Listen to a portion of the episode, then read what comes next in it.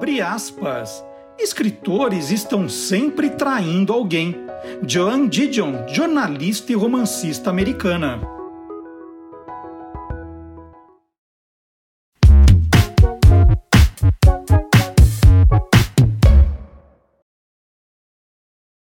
Olá, curioso! Olá, curiosa! Está começando mais um Tolendo, o programa que mostra o lado curioso dos escritores, dos ilustradores, dos editores, dos capistas, dos designers, dos revisores e também dos leitores. E no nosso programa, olha que chique, nós temos uma correspondente internacional. É a jornalista Letícia Nascimento, jornalista brasileira radicada em Londres já há 10 anos, que adora leitura e está sempre atrás de coisas curiosas para mostrar aqui para a gente em primeira mão. Muita coisa vai acabar chegando no Brasil, traduzido, mas muita coisa não, não chega. Então é um jeito diferente de você conhecer também o lado curioso dos livros lá de fora. E a Letícia Nascimento, o que será que ela nos traz hoje no quadro God Save the Books? Vamos conferir?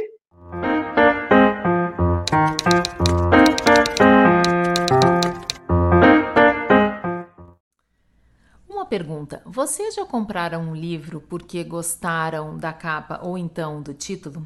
Eu sou assim. Tem vezes que eu erro, mas dessa vez eu acertei.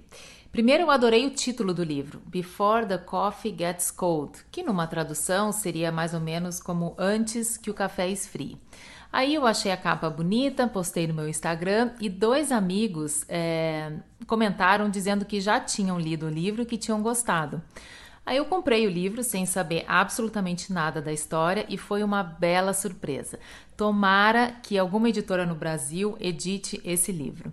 A história é sobre um café numa ruazinha pequena de Tóquio que oferece uma experiência única para os seus frequentadores a chance de voltar no tempo. O livro conta a história de quatro personagens que querem voltar né, no passado para resolver alguma questão que não ficou muito bem clara só que essa jornada tem algumas regras. Então a pessoa não tem um determinado assento, né, uma determinada cadeira que as pessoas têm que sentar. Eles não podem sair do café e o mais importante, eles têm que voltar do passado antes que o café esfrie. Daí o título do livro. O, eu acho que o livro faz a gente pensar, né? É super interessante nesse desafio que é uh, pensar se você mudaria alguma coisa do seu passado. O autor do livro é um japonês, Toshikazu Kawaguchi, desculpa, meu japonês não é muito bom, mas ele é baseado numa peça que ele, que o autor já montou, inclusive ganhou prêmios. Eu pesquisei um pouco sobre o livro na internet e achei um filme que já foi feito. É, tem o trailer no YouTube com legendas em inglês, é, vale a pena dar uma olhadinha, ou não também. Às vezes é, é bom a gente ser surpreendido pela história. Então, tomara, tô torcendo para que tenha essa edição em português, para que vocês possam ler. Se não, tem o livro disponível em inglês. Eu acho que super vale a pena, eu adorei. E, Marcelo, você mudaria alguma coisa do seu passado? É uma boa pergunta, né? É, hoje eu fico por aqui e até a semana que vem. Olha que pergunta interessante da Letícia, né? É, e eu tenho aquela alma de editor, então eu gosto muito do, do jornalismo escrito, né? Porque permitia que a gente é, permite que a gente escreva e reescreva muitas vezes, até deixar a coisa do melhor jeito possível. Então, tudo que eu faço na vida, eu fico pensando, ah, se eu tivesse feito daquele jeito, daquele outro, é, que é a cabeça do editor, né? Vamos arrumando é, essa frase não está bem construída, porque eu não falei desse jeito. Que nos livros o autor pode fazer isso, na vida não, né?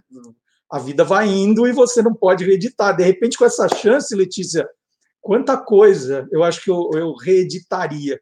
Mas acho que não dá tempo de eu te contar tudo, porque o programa é curtinho. E agora nós vamos para a nossa entrevista. E hoje nós vamos falar de poesia aqui no Tolendo.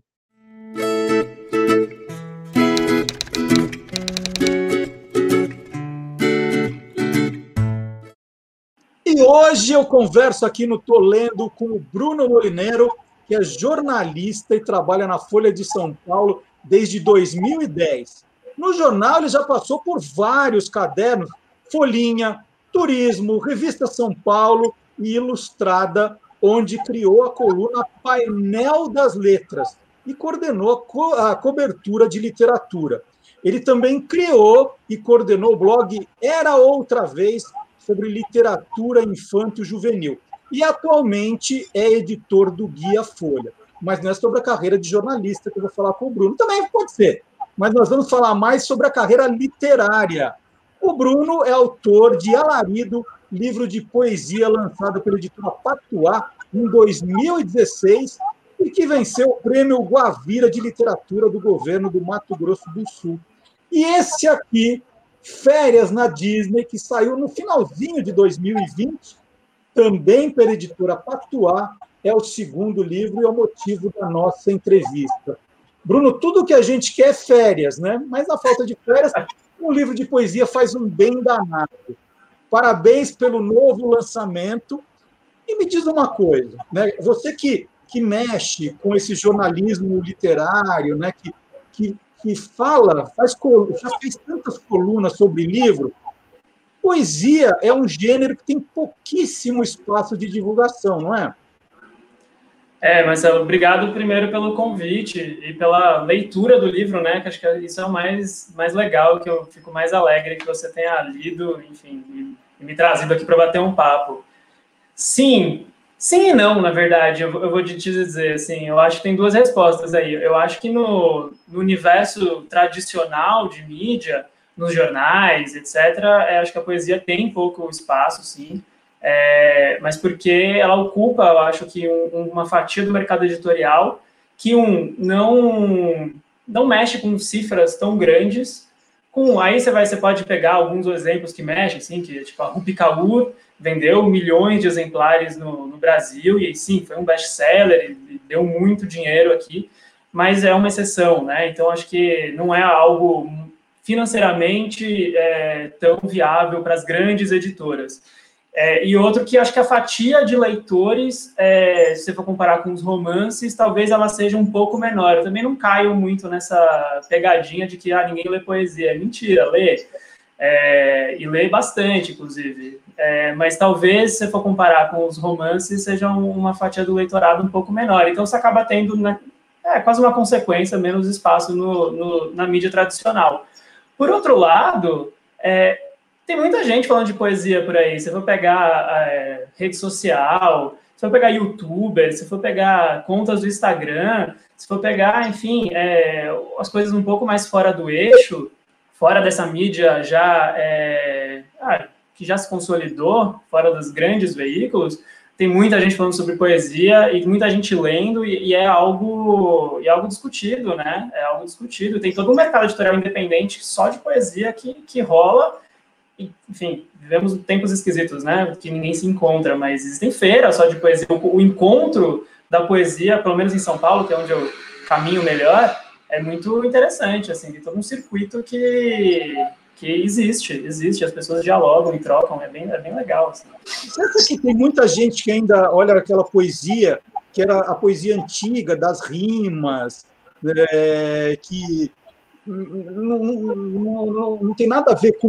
o seu livro, por exemplo, que é uma linguagem mais moderna, os temas são mais atuais. É o que você falou, que tem muito a ver com, essa, com esse mundo novo que a gente está vivendo. As pessoas não foram apresentadas para esse tipo de poesia ainda? Eu acho que sim. E aí, enfim, é uma discussão complexa, né? Porque, é, enfim, a fatia de leitores no Brasil já é um pouco pequena, né? Eu, eu, não lembro as últimas pesquisas de, de retrato da leitura que dizem quantos livros são lidos por ano no Brasil, mas a, a, a última que eu lembro era bem pequena, era tipo 2,1 livros por ano, sendo que um é a Bíblia, né? E aí eu uhum. desconfio que, inclusive, as pessoas não leram a Bíblia, porque, meu, a Bíblia é um livro muito complexo, então dizem que lê a Bíblia, então, na verdade, lê um livro por ano. E, e que livro é esse, né? E, geralmente não é um livro de, de literatura contemporânea, é, e aí eu acho que o romance contemporâneo ainda tem um pouco mais de entrada. É, eu, eu, fico muito feliz, por exemplo, quando Hoje eu, não, eu, saio pouco, mas das vezes que eu saio, e aí eu vou a alguma livraria, eu vou a algum café, no final do ano eu peguei um voo é, e tinha uma pessoa com torto arado, por exemplo, do Itamar Vieira Júnior. E é um livro incrível, é um livro que ganhou todos os prêmios ano passado, é literatura contemporânea, e eu acho que ele conseguiu furar a bolha, por exemplo. Mas eu acho que isso é mais comum com o romance. Com a poesia é um pouco mais difícil. É, ela fica entre os cinco, seis, mentira, mas 50 leitores de poesia, 100 leitores de poesia contemporânea que, que existem. E, e, é difícil furar essa bolha. Agora, por que, que isso acontece? E aí vem a, a sua pergunta de que existe um certo preconceito de que a poesia é aquela coisa rimada, poesia é o Camões, poesia é aquela poesia estranha do Machado, né? Porque ele não é um bom poeta, eu não considero, pelo menos, talvez tenha gente que goste da poesia do, do, Machado, mas eu acho uma poesia meio, meio ruim, que é a poesia, não sei, do, do Olavo Bilac, que rima, que tem uma estrutura fixa, que muitas vezes é difícil, que ela, ela bloqueia o entendimento, porque ela não é feita para ser entendida, é um exercício estético, né? É, vale mais usar palavras bonitas, imagens impactantes, e menos passar uma mensagem, passar um recado. E eu acho que isso tem muito a ver com a escola, tem muito a ver com a formação. Foi por isso que eu falei dos poucos livros por ano. Eu acho que o, a escola, que é o, onde se desperta o gosto pela leitura, se não for na, em casa, mas geralmente é na escola, ela não apresenta a literatura contemporânea, né? Ela não vai apresentar um livro que, que enfim, conversa com o leitor de hoje, que conversa com o adolescente. Ela não vai trazer uma poesia de slam como regra geral. E eu acho que, sinceramente, o slam, que é poesia e é rua, e, enfim, é uma molecada que produz hoje, forma mais leitor e é mais, muito mais interessante do que a poesia do, do Olavo Bilac. Talvez o caminho deve ser o inverso, né? Você apresentar o slam, se encantar pelo slam ou pela poesia contemporânea, para voltar e ler o, o Bilac, ler o Machado e, etc. Mas acho que sim, rola muito desse preconceito da poesia chata, né? Da poesia maçante, da poesia que, que não comunica. E, e o que você está dizendo, Bruno, é perfeito, porque tem muita é, muito jovem que vai dizer que não gosta de poesia, né? não, eu não gosto de poesia. Mas se olhar a, a poesia que você e outros poetas contemporâneos fazem hoje, isso é, é totalmente musical, né? É, é, é, é porque assim, não, não a letra, os temas, né? O que você trata aqui é, a música que eles ouvem, a música que eles cantam, né? Falta, falta justamente isso de, de apresentar e falar, olha, não é só Olavo Bilac, Gregório de Matos, não é só Camões. É, tem, tem coisa legal que vocês vão curtir. E é uma leitura muito prazerosa e muito inspiradora para essas crianças. É, eles não fazem essa relação poesia e música, né? Eu acho que não. Eu acho que, como regra, não. Talvez alguns façam, né? Mas, mas é, é com certeza. Você. Ah, não à toa o Racionais tem um livro com as letras, é um livro, é um livro de poesia. Eu acho que o dia que um professor chegar numa escola e começar a declamar uma música do Racionais e declamar, não com, a, não com todo o acompanhamento, e os alunos prestarem atenção que aquilo que está sendo declamado, é, que parece uma poesia, é na verdade a música que eles escutam em casa, a gente ultrapassa um gap é, bem grande que existe hoje. A gente aproxima essa, esse adolescente ou essa criança, no caso dos racionais adolescente, da leitura. Eu acho que sim, com certeza, com certeza. E aí depois, enfim, vem toda a discussão de ah, qualidade literária, porque tem gente que vai falar ah, a música dos, racionais não é boa literariamente, os temas não são bons, etc. Eu acho que isso é um segundo passo é uma segunda discussão. Você começa a discussão por aí, você perdeu o leitor na base, e aí você não chega nem a essa discussão, ela fica vazia, né? O Bruno, quando a gente está falando de, de ficção, do romance, a gente sabe da estrutura que ela tem quando alguém vai criar um, um romance. É, Para fazer um livro de poesia, é, você, você começa por onde? Você vai produzindo poesias que você tem uma temática, ou, ou elas vão nascendo e depois você escolhe como quem vai escolher, de repente, fazer uma seleção das melhores que você produziu naquele período? Como é a criação de um livro de poesia?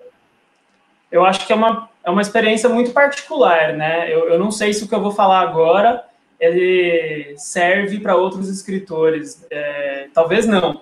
eu, eu, eu tenho uma escrita muito caótica, assim, ela é, enfim, ela é por causa do trabalho, sinceramente, assim, é, o trabalho de jornalista, você sabe, né, Marcelo, ele é muito instável, e por um lado é bom, porque eu não aceitaria, eu não gostaria, aceitaria sim, mas não gostaria, seria uma pessoa mais infeliz se eu trabalhasse com horário certinho, das 8 às 6, no escritório, e saísse, fosse tudo planejado, eu gosto da, da, da montanha russa, que é o jornalismo, só que isso traz alguns problemas, né? Entre eles, a falta de previsibilidade para tudo, inclusive para escrever.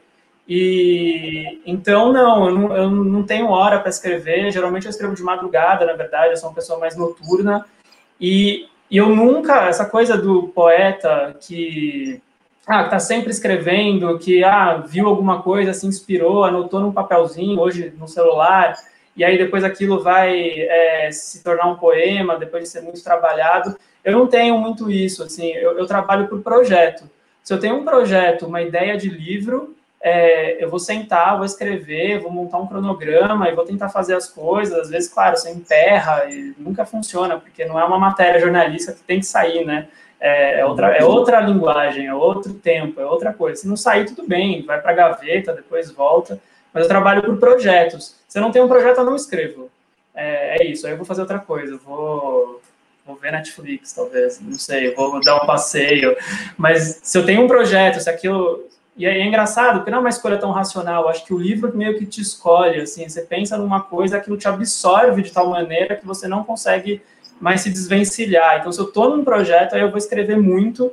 E aí eu não acredito, eu não acredito para mim, não gosto, assim, não acho é, que é o meu objetivo como carreira, é fazer uma antologia do tipo os melhores poemas que o Bruno escreveu nos últimos cinco anos, aí eu reúno e, e publico. Não, meus livros têm é, um recorte muito claro, né? O Alarido, que é o primeiro, tem um recorte formal da coisa, todos os poemas têm a mesma forma, são depoimentos em primeira pessoa de personagens, então são os personagens que falam, e esse tem um recorte temático, né? O Férias na Disney, que é o segundo, é, então, recorte temático, que é um recorte da, da, classe média. Eu fiz, quis fazer uma investigação literária e poética da classe média é, brasileira, mas sobretudo a paulistana, que eu acho que é uma classe social que ela é fundamental para entender o país. Então, a partir do momento que eu quis fazer essa investigação, aí eu fui produzindo. E, enfim, é um livro curto, tem 90 páginas, mas é um livro que deu muito trabalho assim, de, de fazer. É, foram a Larida de 2016, eu comecei logo em seguida, foi lançado em 2020, foram quatro anos de, de trabalho para chegar nesse, nesse formato final. É, é, nesse trabalho seu de jornalista, né, na, na, época que você fazia o painel das letras, fazia toda a, a, a parte de cobertura de literatura, você é, era obrigado a, a ler quanto, Bruno? É, isso te exigia leitura de, de quantos livros por semana, por mês? Como era esse trabalho? É, a leitura se tornou um trabalho, né? É, é muito louco isso, porque é, ah, a gente, eu dava, eu tinha obrigação no painel das letras de, enfim, dar as notinhas do painel das letras, que são notinhas exclusivas, geralmente de livros que vão sair, ou alguma sacada mais exclusiva, é um trabalho de investigação, é quase um jornalismo investigativo dentro do mercado editorial, né? Então isso não te demanda tanto ler livros, é, porque é mais uma coisa de contato e de conversar, mas eu tinha que dar uma capa por semana e pelo menos, e no mínimo, mais uma matéria por semana, então nisso já são dois livros, né? É, então, eu acho que dá uma média de dois, dois a três livros por. Vai, dois livros por semana, eu acho que uma média boa. E isso contando os livros do painel das letras e da ilustrada, porque antes, eu, junto com tudo isso, eu tinha ainda o blog Era Outra Vez, que era um blog de literatura infanto-juvenil, que cobria o mercado é, para esse público, né, para crianças e adolescentes, também dentro da Folha. E aí, como os livros são mais curtos, eu fazia três posts por semana, Aí, se você colocar isso nessa conta aí, colocar juntos infantis, aí já ia para uns seis, sete livros por semana. É uma, é uma coisa muito louca. O que é ótimo, porque você lê, conhece o mercado, mas você deixa de ler os livros que você quer por vontade própria. Assim, é, é, são as duas faces da moeda. Assim. E, e ler demais te atrapalha na hora de escrever? Eu acho que sim, é, tanto que quando eu estou escrevendo um livro, eu nunca escrevi um romance, né? Por vários motivos, entre eles a falta de tempo. Eu falei isso numa entrevista recente para Ilustrada e ficou parecendo um pouco que é, eu escrevo poesia porque é mais rápido e fácil. Na verdade, não é isso. É que o romance te absorve de tal maneira que você tem que entender quem são aqueles personagens, você quase tem que fazer um mapa astral dos personagens para saber o que é, e não pode ter nenhuma inconsistência histórica, né? Você não pode falar que aquela rua existe, sendo que ela não existe, ou que ela termina numa rua que não termina, enfim, é uma, é uma, uma coisa que te demanda muita energia, né? E eu nunca escrevi um romance por, por falta de tempo, assim, porque... E outra, o Jô fala isso, né, que você precisa escrever todos os dias, né? E eu não conseguiria escrever todos os dias um romance, porque cada dia é um dia, é muito louco. E aí eu imagino que isso tenha mais a ver na hora de escrever prosa, de você não se influenciar por outro livro, né? Você está escrevendo um romance e lê um romance de algum autor que você gosta muito acaba trazendo aquilo para o seu texto, né? Emulando um estilo no seu texto.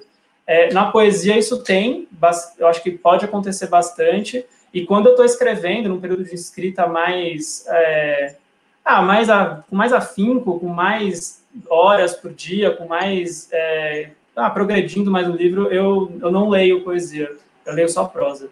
Eu não pego é, porque eu já me vi, assim, abrindo um livro, a antologia poética do Bandeira, por exemplo, para ler, que eu amo Bandeira, para mim é o maior poeta brasileiro, é, e aí, de repente, você começa a copiar umas coisas, algumas ideias que você fala, nossa, que ideia genial, mas na verdade a ideia não é sua, a ideia é do livro que você lê, é do Bandeira, que já escreveu isso nos anos 20, sabe? Então, eu, eu evito, eu evito.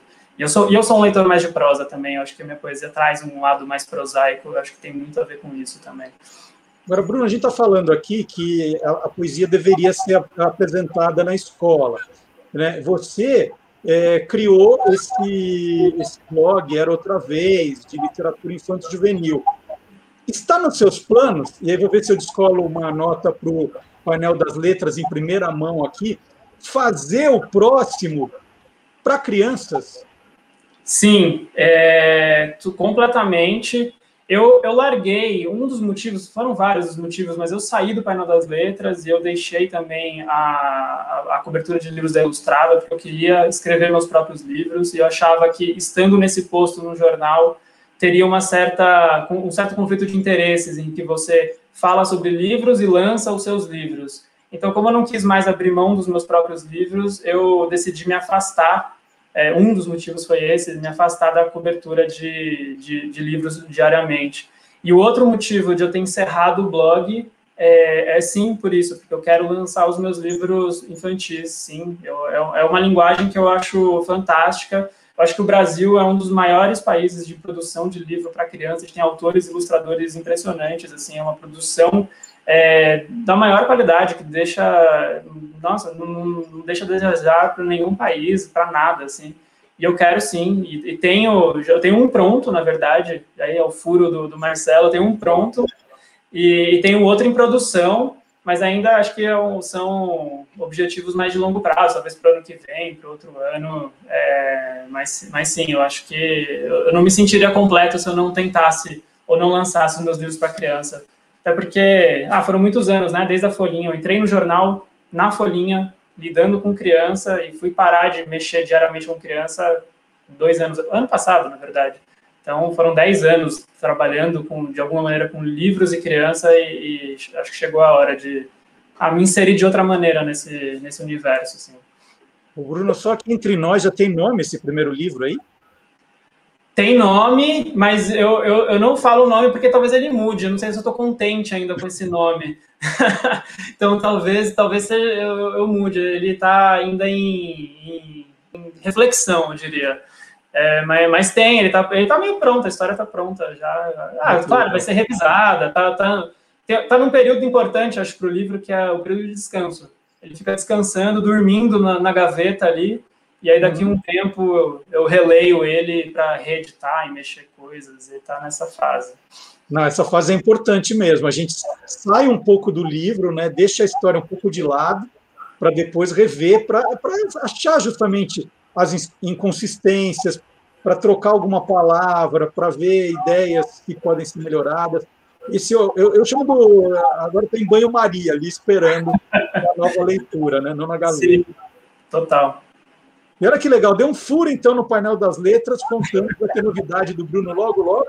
Mas a novidade do momento é Férias na Disney, da editora Pactuar, acabou de sair. Te agradeço demais. Está aqui a minha edição autografada pelo Bruno, te agradeço demais. Durante a entrevista, nós colocamos algumas páginas aqui para as pessoas é, conhecerem um pouquinho desse seu trabalho, mas fica o convite para todos apresentarem para os jovens livros de poesia como esse do Bruno, que é autor também de Alarido, lançado em 2016, livro premiado. Então, agradeço demais, Bruno. Foi um prazer enorme. Eu, eu te conhecia mais por e-mail, né? Primeira vez que a gente conversa, assim, olhando um para o outro. Sim. Foi um prazer enorme receber seu livro, ler seu livro e conversar com você. Te agradeço muito.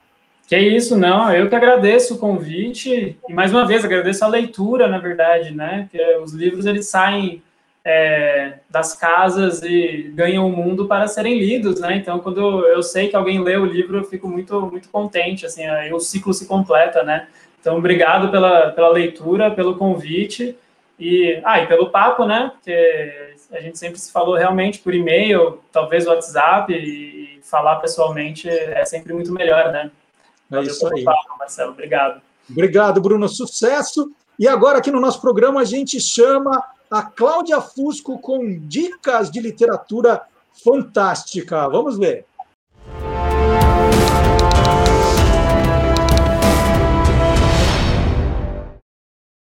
Tem notícia boa para quem gosta de cultura pop, referências e, é claro, literatura nerd, né, pessoal? Estamos falando de Ready Player 2, a continuação de Ready Player 1, ou Jogador Número 1 aqui no Brasil, escrito por Ernest Klein. Se você não conhece essa história, fica a recomendação, porque o livro não só é muito legal, como ele acabou se tornando uma adaptação bem bacana para os cinemas, com participação do Steven Spielberg. Em Jogador Número 1, a gente segue Wade Watts, esse garoto que ama videogames e vive dentro de um trailer junto com a sua tia. Na verdade, é muito comum nesse universo que as pessoas morem em trailers, porque a história se passa em 2042 e quase todos os recursos naturais, especialmente o petróleo, estão acabando. Justamente porque a vida é meio sofrida no universo de jogador número 1, um, as pessoas trocam a realidade física, que todo mundo conhece, pela realidade virtual. É o chamado Oasis, é a maior plataforma de realidade virtual do mundo. Dentro do Oasis, as pessoas vivem normalmente. Elas trabalham, elas fazem amigos, elas se juntam em jogos. É basicamente como se o Second Life tivesse dado certo. Vocês lembram do Second Life, gente? Ai, meu Deus. Oasis é o lugar onde todo mundo vive, se relaciona e é extremamente importante para aquela sociedade. Então, quando o dono, o criador, o idealizador do Oasis falece, ele acaba deixando uma caça ao tesouro para os seus jogadores mais fiéis. Então, aquelas pessoas que conseguirem entrar nos mistérios do Oasis e descobrir três segredos desse jogo, acabam ganhando o direito de herdar todo esse império. É quase como uma fantástica fábrica de chocolates, né, gente? Então, o jogador número um vai se passar pelo olhar mesmo do Wade Watts e por todos os amigos que ele vai fazer ao longo do caminho para se tornar, quem sabe, o verdadeiro ganhador desse grande prêmio. Né? Jogador número 2 começa com essa mesma equipe, com esse mesmo time, depois dos acontecimentos de jogador número 1. Um. Mas jogador número 2 vai trazer outras questões, inclusive a ampliação do Oasis, para que as pessoas não só vivam dentro da plataforma, mas também consigam registrar seus momentos de forma gravada. Para algumas pessoas dentro desse universo é uma excelente ideia, já para outros membros desse grupo talvez não seja uma ideia tão boa assim. O enredo vai se desenrolar a partir daí dessas tensões entre grupos e como sobreviver nesse mundo que além de muito virtual é também televisionado, registrado e gravado o tempo todo. Ready Player 2 já está entre nós, já saiu em inglês. A gente ainda não tem uma previsão de quando vai sair no Brasil, mas muito provavelmente deve ser trazido pela Leia, a editora que tem os direitos de Ready Player One até o momento. Vale dizer que uma coisa muito legal desse livro é que ele foi escrito em parte em parceria com o próprio Steven Spielberg, um cara que inspirou muito o Ernest Cline a escrever seu primeiro livro. Mas então eu queria saber de vocês quais são as expectativas para esse livro, quem já começou a ler, quem ainda não leu e quem gostaria de ler Ready Player 2 até o fim do ano. Espero a resposta de vocês aqui nos comentários e, como sempre, uma boa leitura. E agora é a vez de um livro da minha estante. Chegou a hora do Era uma Vez.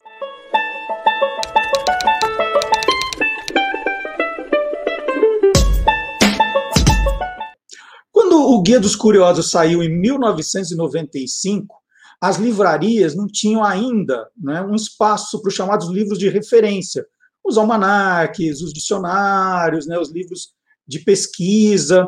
Tanto é que eu conto essa história que o Guia dos Curiosos ficava na seção de humor. Eu não entendia direito, falei, bom, humor não é, mas era o lugar que os, os livreiros encontraram para colocar o livro. Porque livros de referência eram difíceis de serem encontrados. E eu vou fazer hoje aqui uma homenagem a um autor chamado Ismael Fernandes, que é autor de Memória da Telenovela Brasileira, lançado pela editora Brasiliense. A primeira edição desse livro saiu em 1982. É, e o Ismael foi um pioneiro na, na, na pesquisa da, da memória da telenovela no Brasil. Hoje nós temos excelentes autores, críticos, que não ficam só vendo os programas, mas estudam a história da televisão. O Ismael, ele começou a escrever sobre televisão, ele tinha uma coluna semanal no jornal de bairro Gazeta do Ipiranga, em São Paulo. E ele escreveu essa coluna por 22 anos. Quando eu fui, quando eu estava pesquisando o Guia dos Curiosos, eu queria fazer um capítulo sobre novelas, televisão, eu comprei a primeira edição, essa não é a primeira, eu vou contar qual é essa edição daqui a pouquinho. Eu comprei a primeira edição e procurei o Ismael, que foi muito gentil em me ajudar com alguns dados, né, para eu entender algumas coisas, alguns números, algumas curiosidades que eu precisava colocar na primeira edição do Guia dos Curiosos. Foi uma pessoa que, que me ajudou bastante e eu comecei a acompanhar, então, a, a história desse livro. Então, teve a primeira edição de 82, que eu não guardei, à medida que ele ia sendo atualizado, eu ia comprando o novo. Depois teve uma edição em 1994, e essa aqui foi lançada em 1997. E o triste dessa edição é que o Ismael começou a produzi-la, né, edição de 97, porque ele ia atualizando com as novelas mais novas. Então, é, aqui é, tem a atualização de 94 a 97, e no meio do caminho, antes dessa edição ser lançada, o Ismael morreu muito jovem.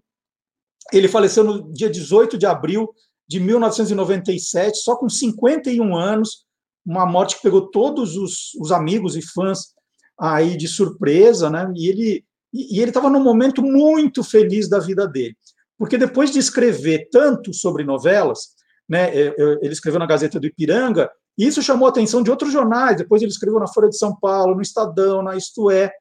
E, e, e ele estava realizando um sonho de escrever novelas também. Ele foi chamado pelo SBT para ser roteirista de novelas. A novela era a grande paixão da vida dele. Ele conta aqui no livro que ele começou a, a, a ver televisão em 1953. E aí eu tenho a, a lista aqui. Ele, ele foi coautor de Meus Filhos, Minha Vida, em 1984. Uma Esperança no Ar, em 1985 é, a segunda versão das Pupilas do Senhor Reitor, pelo SBT, em 1994, e Razão de Viver, em 1996. E o mais curioso é que eu li alguns obituários do, do Ismael Fernandes, estava lembrando um pouco da, da vida dele, e, e, as datas das novelas estavam todas erradas. E o que eu fiz? Eu procurei aqui no livro dele e peguei as datas certas, né? Porque é um, é um é livro, vou até mostrar aqui. Ele tinha a novela, né, um, quem era o autor, aí uma, uma descrição, né, o, o, elenco principal, os principais atores, e depois a, a, quando ela foi apresentada, de quando a quando. Olha aqui, ó. ó. peguei uma novela dele até, ó. Foi sem querer, mas foi bom. Ó. Essa que eu falei, Uma Esperança no Ar, dá para ver aqui, está o nome dele aqui, ó. Ismael, Ismael Fernandes. Hoje, hoje as próprias emissoras tratam de divulgar a história das novelas, colocam dados, informações. Hoje tem muita gente pesquisando, e mas ele foi o ponto de partida. Está aqui, ó, tem até uma imagem do Ismael, que eu não mostrei ainda. Está aqui, o Ismael foi uma pessoa que me ajudou bastante e ajudou a história da telenovela, né? E por isso que eu valorizo demais o programa que a gente faz aqui com Magalhães Júnior, o Quem Te Viu, Quem TV, às quintas-feiras, que o Maga é como o Ismael aqui, está escrevendo a história da televisão. O Ismael, ele focou muito nas novelas, o Magalhães não, ele ampliou um pouco mais, embora tenha um foco principal sempre nos programas de humor. É, então é isso. Eu tirei da minha estante hoje, e é sempre um desafio encontrar um livro que tenha me marcado, que tenha uma história, que me emocione, e esse é um. Memória da Telenovela Brasileira. Essa é a edição póstuma. O, o Ismael não, não viu essa edição pronta, que foi terminada pelos dois filhos dele. Então, essa é a minha homenagem. E agora, aqui no Tô Lendo, nós vamos chamar a Fátima Mesquita. A Fátima Mesquita é também roteirista, escritora, jornalista, professora, e ela tem uma, uma coleção maravilhosa também de clássicos, em que ela faz umas notas de rodapé de um jeito totalmente inusitado, diferente. E aí esse foi o mote para nós criarmos esse quadro, Notas de Rodapé. Então ela abre um livro clássico, acha uma palavra e conta a história dessa palavra, desse objeto, do que for, né, como se fosse uma nota de rodapé.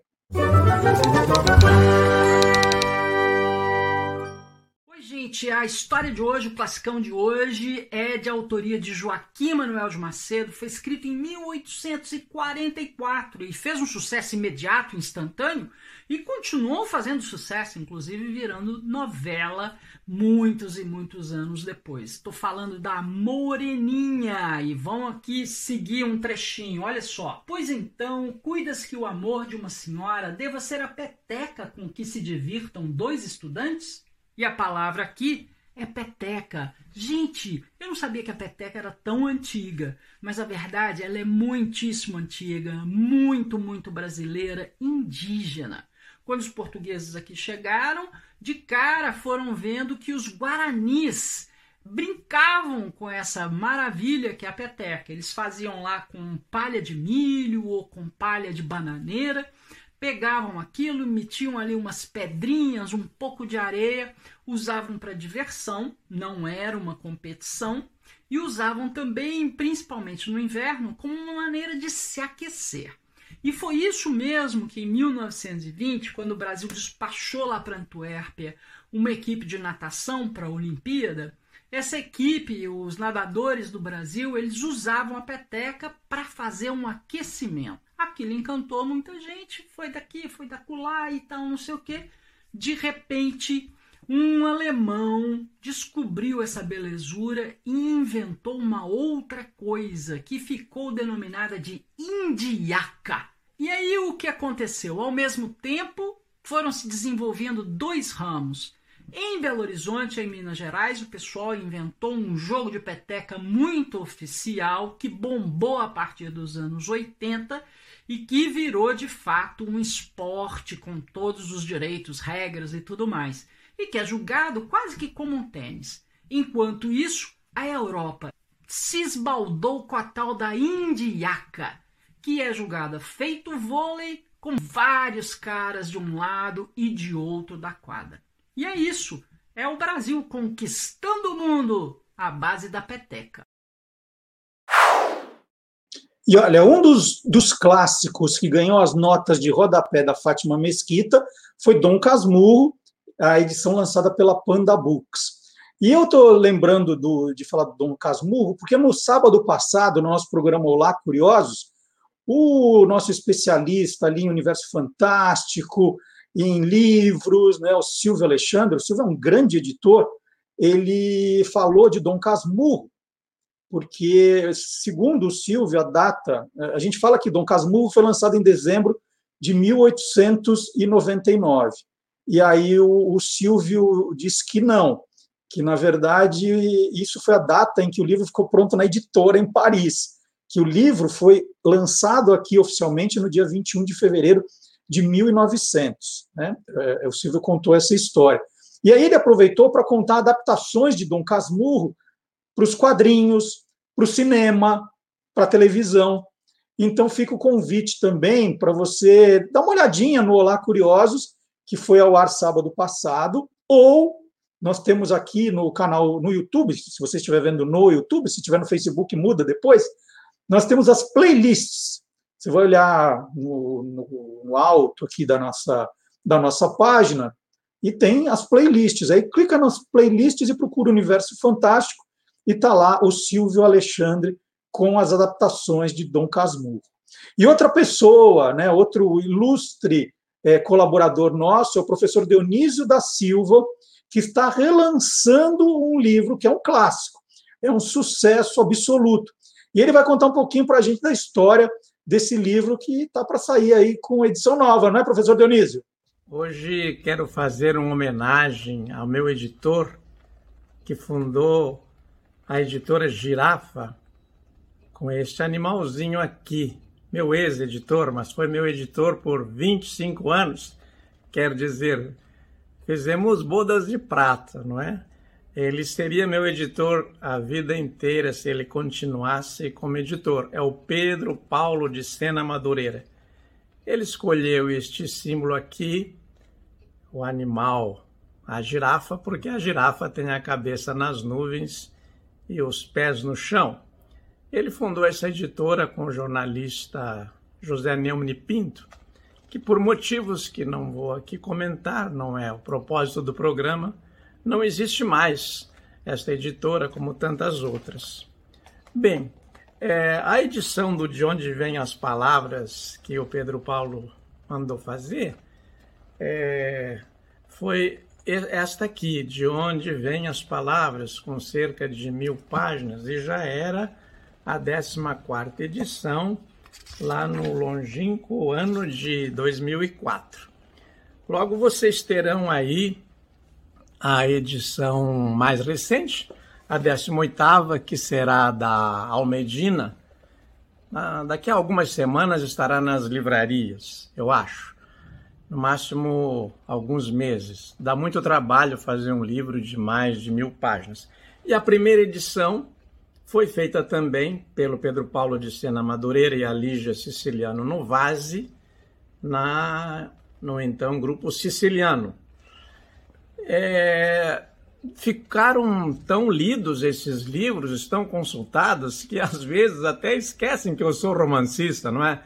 Eu tenho um livro, Avante Soldados para Trás, em, em 11 edição, é, com o prêmio Casa das Américas, está publicado também no exterior, tem Stefan Zweig Deve Morrer, é, ambos publicados na Itália e em Portugal, na Itália com o título de Stefan Zweig deve morire, com tradução do meu querido amigo, professor Giovanni Ricciardi. Então tá aí, o professor Dionísio todo sábado no Olá Curiosos com o quadro Palavra Nua e Crua. E ele falou da editora Girafa, eu tenho um livro dele aqui pela editora Girafa. Está aqui o logo, a girafa, a vida íntima das frases, eu tenho. Eu andei procurando outros livros da girafa, achei esse aqui. E ele mostrou a primeira edição do De Onde Vêm as Palavras. Eu tenho. Está aqui. Editora Mandarim. A editora Mandarim, como ele diz, fazia parte do grupo siciliano. Né? E ele dedica ao livro, ele dedica mesmo, além de dedicar para a mulher, para a filha, Lígia Siciliano e Pedro Paulo de Sena Madureira. Eu conheci o Pedro Paulo de Sena Madureira, um grande editor. E o De Onde Vêm as Palavras né, teve uma parte 2. Não é uma segunda edição, era um complemento também pela editora Mandarim, também dedicado a Lígia e o Pedro Paulo de Sena Madureira. Olha, professor Dionísio, sou fã mesmo, hein? Tem tudo isso aqui. E mais uma, hein? Mais uma. A Vida Íntima das Palavras, da editora Arx. O que é editora Arx? Editora Arx também era uma editora, era um selo editorial do grupo siciliano. Eu encontrei aqui também. Esse aqui eu comprei na livraria siciliana. Olha, olha a, a, etiqueta, né? Que vinha o preço, aí tiravam. Está aqui, ó, Origens e Curiosidades da Língua Portuguesa, dedicada a Pedro Paulo de Sena Madureira e Ana Emília de Oliveira, meus editores. E então está aqui também, ó. Eu tenho outros, né? Mas não vai, não vou ficar mostrando todos, senão fica uma coisa meio chata. Então nós terminamos o nosso programa por aqui e vamos ver se de algum jeito, né, esse tempinho que você passou aqui com a gente deu aquela cosquinha para você agora pegar um livro, né, compartilhar uma, uma boa leitura, né, falar um bom livro, contar para os amigos que você está lendo. Né, não existe melhor propaganda para o livro do que o boca a boca. E a gente volta na semana que vem. Até o próximo capítulo. Tchau.